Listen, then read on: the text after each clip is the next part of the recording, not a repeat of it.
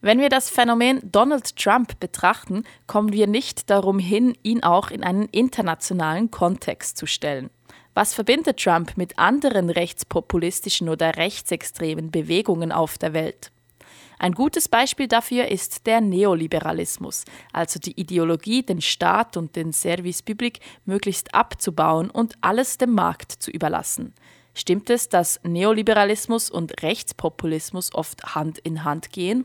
Ja, in den meisten Fällen stimmt es, genauso wie Trump den Staat als Player in der Wirtschaft verteufelt, bezeichnen auch zahlreiche rechte Bewegungen anderswo ihren jeweiligen Staatsapparat als des Teufels. Sie fordern mehr Markt und die Abschaffung des Service Public. Bestes Beispiel dafür ist die aktuelle Debatte in der Schweiz über die Abschaffung der Radio- und Fernsehgebühren.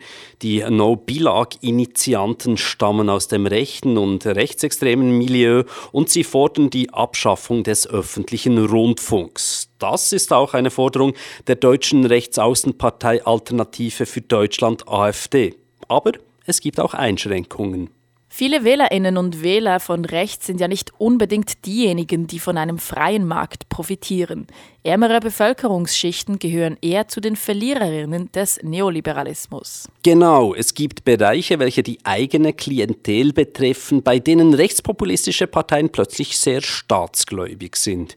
In der Schweiz ist die SVP fast schon kommunistisch, wenn es um die Interessen der Landwirtschaft geht.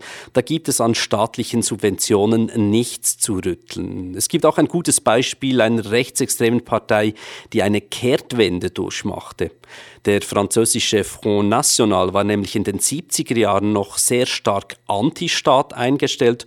Heute fordert der Front einen Protektionismus, also den Schutz der einheimischen Wirtschaft durch hohe Zölle auf Einfuhren aus dem Ausland und er fordert sogar die Verstaatlichung gewisser Branchen. Wie können wir diese Kehrtwende erklären? Ich glaube, das hat sicher etwas mit der Staatsquote zu tun. Mit der Staatsquote misst die volkswirtschaftliche Wissenschaft, wie hoch der Anteil des Staates am gesamten Wirtschaftsleben ist. In Frankreich ist diese Quote relativ hoch. Das heißt, die Mehrheit der Bevölkerung profitiert von einem starken Staat. Früher sprach der Front National eher die Gewerbetreibenden an, heute vermehrt die Arbeitslosen, die abhängig vom Staat sind. In nordeuropäischen Ländern, wo die Staatsquote traditionell sehr hoch ist, gibt es ähnliche Phänomene. Die rechtspopulistischen wahren Finnen zum Beispiel fordern eine hohe Kapitalgewinnsteuer. Hierzulande ist das eine typisch linke Forderung. Die JUSO hat zum Beispiel soeben eine Initiative dazu gestartet. Gleichzeitig aber widerspricht das Beispiel Schweden dieser These. Die rechten Schwedendemokraten fordern massive Steuersenkungen, also mit anderen Worten weniger Staat. Das hat mit dem Wesen des sogenannten Populismus zu tun. Man schaut darauf, was bei der gewünschten Wähler- und Wählerinnenschaft gerade am besten ankommt. Generell können wir sagen, eigentlich plädieren rechte Parteien eher für den Neoliberalismus, außer es kommt ihrer Klientel allzu sehr in die Quere.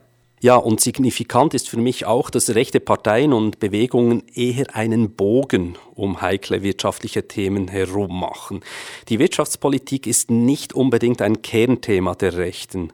Um die negativen Auswirkungen der Globalisierung den Leuten zu erklären, ist es viel praktischer, der Einwanderung die Schuld zuzuschieben, als großen Konzernen, die von schwachen Staaten und tiefen Steuern profitieren.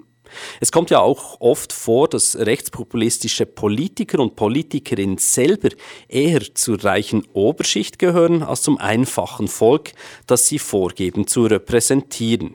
Zu viele Diskussionen über ein ungerechtes Wirtschaftssystem werden tunlichst vermieden.